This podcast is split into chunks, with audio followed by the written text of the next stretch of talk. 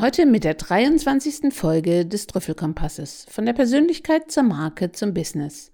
In den letzten Folgen haben wir verschiedene Tools und Übungen dich bereits im Vertrieb und mit guten Verkaufsgesprächen fit gemacht. Und heute zeigen wir dir, was du tun musst, damit deine Mühen nicht umsonst sind, sondern deine Kunden dauerhaft bei dir und deinem Unternehmen bleiben. Und auch hierzu kann dir heute Cordula wieder hilfreiche Tipps geben. Ja, da sprichst du ein wichtiges Thema an. Das wird ja von vielen unterschätzt, die Kundenbindung. Eigentlich komisch, denn jeder, der zufriedene Kunden hat, weiß ja, wie schön es ist, wenn man sich auf seine Kunden verlassen kann. Und wie schade, wenn man feststellen muss, dass man von seinen Kunden verlassen wurde. Und dann muss man womöglich wieder Kaltakquise machen und sich einen neuen Kunden aufbauen.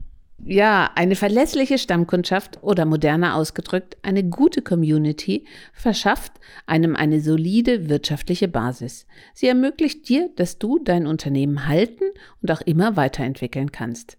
Denn ausruhen solltest du dich auf deinem bisherigen Erfolg nicht.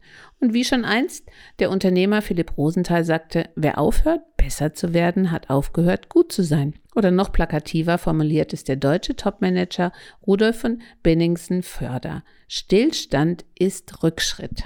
Ja, und außerdem kostet es ein Vielfaches an Energie, Neukunden zu gewinnen. Also viel einfacher wäre es, die Kunden zufriedenzustellen, die man schon hat und zu halten. Und da stellt sich jetzt die Frage, welche Instrumente zur Kundenbindung sind denn wirklich erfolgsversprechend? Ja, und da wollen wir euch auch nicht länger auf die Folter spannen. Denn, wie mir Cordula schon gezeigt hat, gibt es einige Punkte, die da wirklich helfen können. Sehr gerne erzähle ich ein wenig von meinen Erfahrungen, denn das wisst ihr nun schon, es lohnt sich nicht nur, sondern es macht auch wirklich viel Spaß. Es gibt einige Stellschrauben, die zum Erfolg führen. Das absolut Wichtigste überhaupt, das ist ein exzellenter Service. Ein guter Service sollte eine Selbstverständlichkeit sein.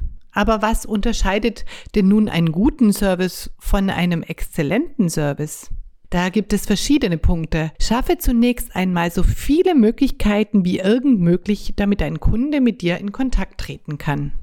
Ja, wie du mir so gut erklärt hast, sorge dafür, dass der Kunde zeitnah eine kompetente Reaktion bekommt.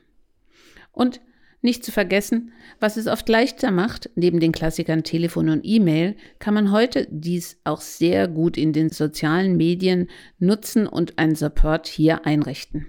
Ja, denn je individueller du auf die Bedürfnisse eingehen kannst, denn überlegt mal, wer kennt sie nicht, diese ganz offensichtlich automatisierten Antworten. Damit gewinnt man keinen Blumentopf. Umso schneller schaffst du Vertrauen und hebst dich von der Masse ab. Wenn du allein ein Unternehmen führst, so überlegst du jetzt vielleicht, oh, 24 Stunden Dienst, wie soll ich denn das machen? Na, ganz einfach.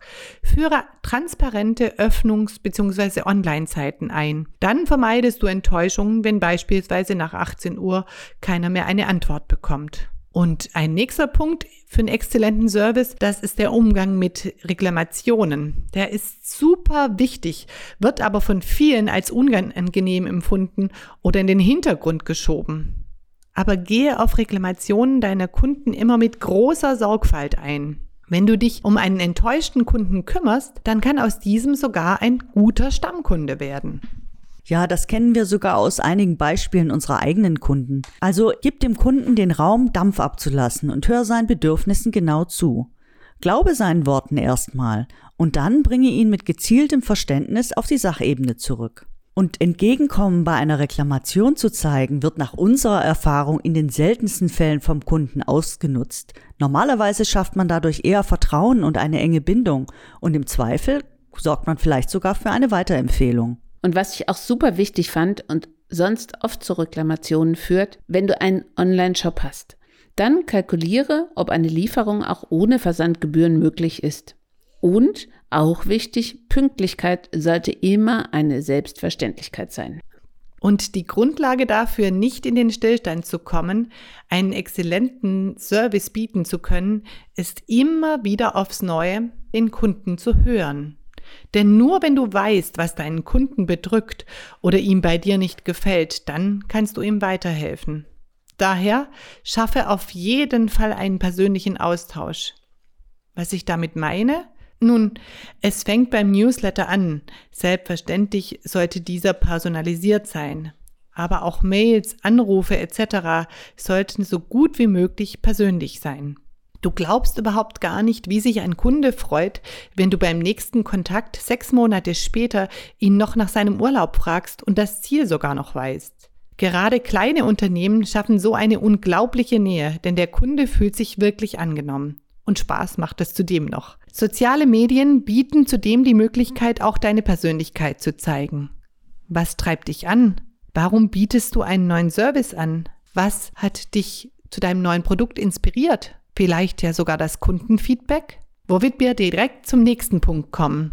Hole dir immer Feedback ein.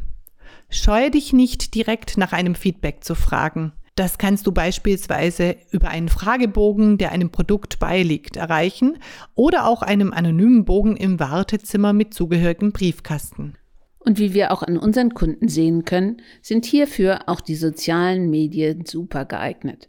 Wenn eine Frage oder eine Schwierigkeit aufkommt, solltest du ganz offensiv die Meinung der anderen Follower oder Fans in den Kanälen einfordern.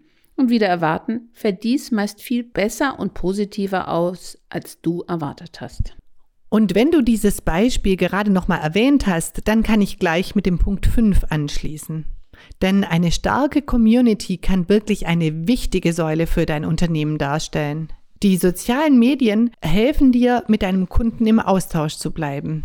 Die, die sich für dein Produkt besonders interessieren, die wollen dann auch noch mehr erfahren. Und dafür kannst du nun eine Gruppe aufbauen, in der die Community dann immer noch einen Tick mehr erfährt und sich auch austauschen kann. Damit hast du wirklich ein starkes Tool generiert. Genau diese Community kann dann zum Beispiel zu Markenbotschafter werden oder sie testen schon mal Produkte vor oder werden Influencer. Wie du siehst, bietet dieses Thema wirklich viele Facetten und Möglichkeiten. Selbst im Service können sie dir helfen. Denn versorgst du sie mit einem Fragen- und Antwortenkatalog, dann werden sie bereitwillig die Fragen potenzieller Neukunden beantworten. Ja, das sind super viele Möglichkeiten, die man dann wieder mit den bisherigen Methoden verbinden kann. Zum Beispiel könnte man gezielte Bonusprogramme einsetzen. Damit schaffst du Anreize. So kannst du zum Beispiel in deinem Newsletter einen Rabattcode unterbringen oder eben Kunden, die deiner Community angehören, die Möglichkeit geben, neue Produkte 14 Tage früher zu bekommen und zu testen. Oder lass dir ein schönes Gewinnspiel oder einen Wettbewerb einfallen. Da, sowas liegt zurzeit sehr im Trend.